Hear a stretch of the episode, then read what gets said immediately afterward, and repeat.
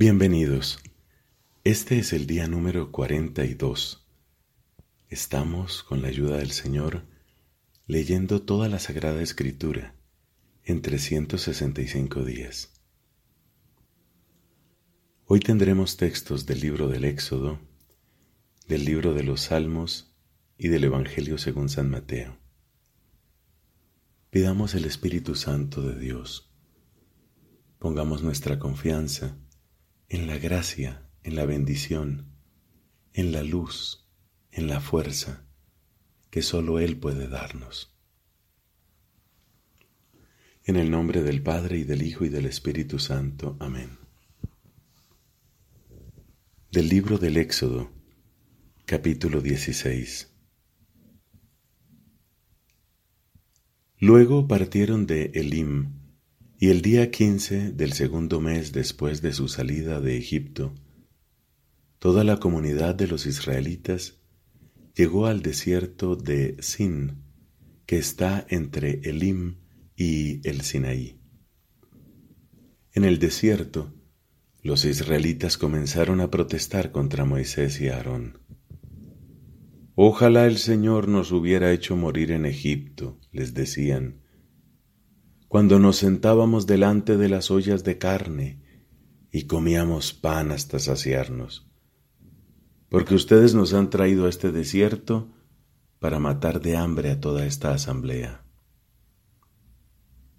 Entonces el Señor dijo a Moisés, Yo haré caer pan para ustedes desde lo alto del cielo, y el pueblo saldrá cada día a recoger su ración diaria Así los pondré a prueba para ver si caminan o no de acuerdo con mi ley.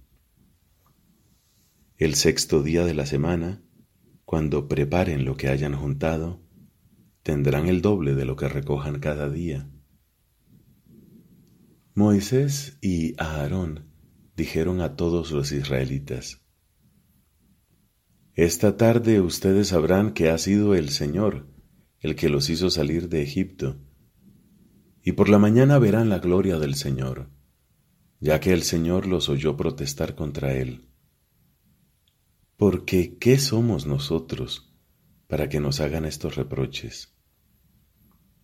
Y Moisés añadió, Esta tarde el Señor les dará carne para comer, y por la mañana hará que tengan pan hasta saciarse, ya que escuchó las protestas que ustedes dirigieron contra él porque ¿qué somos nosotros? En realidad ustedes no han protestado contra nosotros, sino contra el Señor. Moisés dijo a Aarón, Da esta orden a toda la comunidad de los israelitas. Preséntense ante el Señor, porque Él ha escuchado sus protestas. Mientras Aarón les estaba hablando, ellos volvieron su mirada hacia el desierto y la gloria del Señor se apareció en la nube. Y el Señor dijo a Moisés, Yo escuché las protestas de los israelitas, por eso háblales en estos términos. A la hora del crepúsculo ustedes comerán carne, y por la mañana se hartarán de pan. Así sabrán que yo el Señor soy su Dios. Efectivamente, Aquella misma tarde se levantó una bandada de codornices que cubrieron el campamento, y a la mañana siguiente había una capa de rocío alrededor de él. Cuando ésta se disipó, apareció sobre la superficie del desierto una cosa tenue y granulada, fina como la escarcha sobre la tierra. Al verla, los israelitas se preguntaron unos a otros, ¿qué es esto? Porque no sabían lo que era. Entonces Moisés les explicó, Este es el pan que el Señor les ha dado como alimento.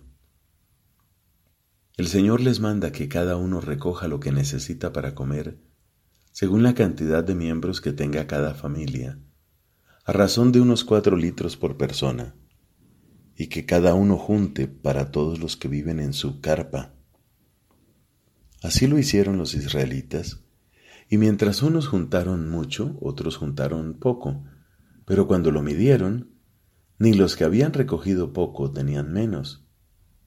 Cada uno tenía lo necesario para su sustento. Además, Moisés les advirtió que nadie reserve nada para el día siguiente. Algunos no le hicieron caso y reservaron una parte, pero ésta se llenó de gusanos y produjo un olor nauseabundo. Moisés se irritó contra ellos, y a partir de entonces lo recogían todas las mañanas, cada uno de acuerdo con sus necesidades, y cuando el sol empezaba a calentar se derretía. Como la ración de alimento que recogieron el sexto día de la semana resultó ser el doble de la habitual, dos medidas de cuatro litros por persona, todos los jefes de la comunidad fueron a informar a Moisés. Él les dijo, El Señor dice lo siguiente, Mañana es sábado, día de descanso consagrado al Señor. Cocinen al horno o hagan hervir la cantidad que ustedes quieran y el resto guárdenlo para mañana. Ellos lo guardaron para el día siguiente, como Moisés les había ordenado, pero esta vez no dio mal olor ni se llenó de gusanos. Entonces Moisés les dijo, Hoy tendrán esto para comer, porque este es un día de descanso en honor del Señor, y en el campo no encontrarán nada. Ustedes lo recogerán durante seis días, pero el séptimo día, el sábado, no habrá nada. A pesar de esta advertencia, algunos salieron a recogerlo el séptimo día, pero no lo encontraron. El Señor dijo a Moisés, ¿Hasta cuándo se resistirán a observar mis mandamientos y mis leyes? El Señor les ha impuesto el sábado, y por eso el sexto día les duplica la ración, que el séptimo día todos permanezcan en su sitio y nadie se mueva del lugar donde está. Y el séptimo día el pueblo descansó. La casa de Israel llamó maná a ese alimento. Era blanco como la semilla de cilantro y tenía un gusto semejante al de las tortas amasadas con miel. Después Moisés dijo, el Señor ordena lo siguiente, llenen de maná un recipiente de unos cuatro litros y consérvenlo para que sus descendientes vean el alimento que les di de comer cuando los hice salir de Egipto. Y Moisés dijo a Aarón, Toma un recipiente, coloca en él unos cuatro litros de maná y deposítalo delante del Señor a fin de conservarlo para las generaciones futuras. Aarón puso en el recipiente la cantidad de maná que el Señor había ordenado a Moisés y lo depositó delante del arca del testimonio, a fin de que se conservara. Los israelitas comieron el maná durante cuarenta años, hasta que llegaron a una región habitada. Así se alimentaron hasta su llegada a los límites de Canaán.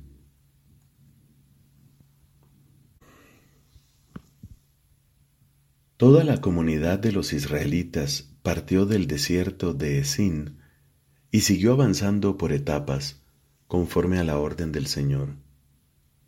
Cuando acamparon en Refidim, el pueblo no tenía agua para beber.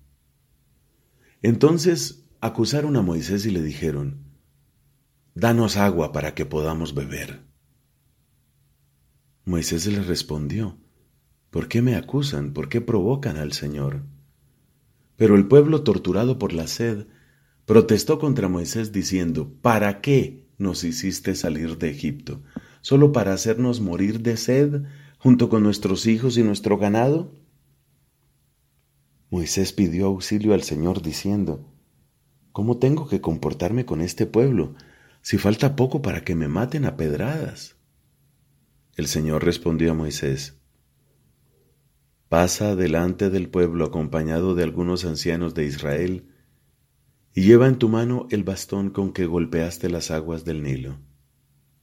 Ve, porque yo estaré delante de ti, allá sobre la roca en Horeb. Tú golpearás la roca, y de ella brotará agua para que beba el pueblo. Así lo hizo Moisés a la vista de los ancianos de Israel. Aquel lugar recibió el nombre de Masá, que significa provocación, y de Meribá, que significa querella, a causa de la acusación de los israelitas, y porque ellos provocaron al Señor diciendo, ¿El Señor está realmente entre nosotros o no? Después vinieron los amalecitas y atacaron a Israel en Refidim. Moisés dijo a Josué, Elige a algunos de nuestros hombres y ve mañana a combatir contra Amalek. Yo estaré de pie sobre la cima del monte, teniendo en mi mano el bastón de Dios. Josué hizo lo que le había dicho Moisés, y fue a combatir contra los amalecitas. Entretanto, Moisés, Aarón y Hur habían subido a la cima del monte. Y mientras Moisés tenía los brazos levantados, vencía a Israel. Pero cuando los dejaba caer, prevalecía Amalek. Como Moisés tenía los brazos muy cansados, ellos tomaron una piedra y la pusieron donde él estaba. Moisés se sentó sobre la piedra, mientras Aarón y Hur le sostenían los brazos uno a cada lado. Así sus brazos se mantuvieron firmes hasta la puesta del sol. De esa manera, Josué derrotó a Amalek y a sus tropas al filo de la espada. El Señor dijo a Moisés, Escribe esto en un documento como memorial y grábalo en los oídos de Josué. Yo borraré debajo del cielo el recuerdo de Amalek. Luego Moisés edificó un altar, al que llamó El Señor es mi estandarte, y exclamó, porque una mano se alzó contra el trono del Señor, el Señor está en guerra contra Amalek, de generación en generación. Palabra de Dios. Te alabamos, Señor. Salmo número 41 del Maestro de Coro. Salmo de David. Feliz el que se ocupa del débil y del pobre el Señor lo librará en el momento del peligro. El Señor lo protegerá y le dará larga vida, lo hará dichoso en la tierra, y no lo entregará a la avidez de sus enemigos.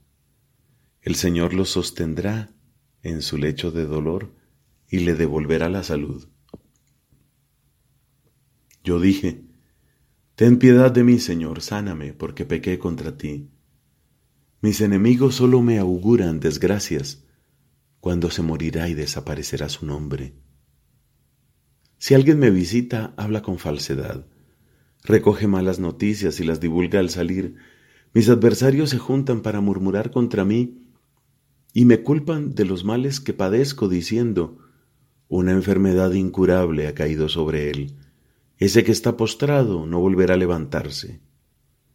Hasta mi amigo más íntimo en quien yo confiaba, el que comió mi pan, se puso contra mí. Pero tú, Señor, ten piedad de mí. Levántame y les daré su merecido. En esto reconozco que tú me amas, en que mi enemigo no canta victoria sobre mí. Tú me sostuviste a causa de mi integridad y me mantienes para siempre en tu presencia. Bendito sea el Señor, el Dios de Israel, desde siempre y para siempre. Amén. Amén. Padre, te da gloria tu Hijo en el Espíritu Santo, como era en el principio, ahora y siempre, por los siglos de los siglos. Amén. Del Evangelio según San Mateo, capítulo 23, versículos del 1 al 22. Entonces Jesús dijo a la multitud y a sus discípulos, los escribas y fariseos ocupan la cátedra de Moisés. Ustedes hagan y cumplan todo lo que ellos les digan, pero no se guíen por sus obras porque no hacen lo que dicen. Atan pesadas cargas y las ponen sobre los hombros de los demás, mientras que ellos no quieren moverlas ni siquiera con el dedo. Todo lo hacen para que los vean. Agrandan las filacterias y alargan los flecos de sus mantos. Les gusta ocupar los primeros puestos en los banquetes y los primeros asientos en las sinagogas, ser saludados en las plazas y oírse llamar mi maestro por la gente. En cuanto a ustedes, no se hagan llamar maestro, porque no tienen más que un maestro y todos ustedes son hermanos. A nadie en el mundo llamen Padre, porque no tienen sino uno, el Padre Celestial. No se dejen llamar tampoco doctores, porque solo tienen un doctor que es el Mesías. Que el más grande de entre ustedes se haga servidor de los otros, porque el que se ensalza será humillado, y el que se humilla será ensalzado. Hay de ustedes, escribas y fariseos hipócritas, que cierran a los hombres el reino de los cielos. Ni entran ustedes, ni dejan entrar a los que quisieran. Hay de ustedes, escribas y fariseos hipócritas, que devoran los bienes de las viudas y fingen hacer largas oraciones. Por eso serán juzgados con más severidad. Hay de ustedes, escribas y fariseos hipócritas, que recorren mar y tierra para conseguir un prosélito, y cuando lo han conseguido, lo hacen dos veces más digno de la gehenna que ustedes. Hay de ustedes, guías ciegos, que dicen, si se jura por el santuario, el juramento no vale, pero si se jura por el oro del santuario, entonces sí que vale. Insensatos y ciegos, ¿qué es más importante, el oro o el santuario que hace sagrado al oro? Ustedes dicen también, si se jura por el altar, el juramento no vale, pero vale si se jura por la ofrenda que está sobre el altar. Ciegos. ¿Qué es más importante? ¿La ofrenda o el altar que hace sagrada esa ofrenda? Ahora bien, jurar por el altar es jurar por él y por todo lo que está sobre él. Jurar por el santuario es jurar por él y por aquel que lo habita. Jurar por el cielo es jurar por el trono de Dios y por aquel que está sentado en él. Palabra del Señor. Gloria a ti, Señor Jesús.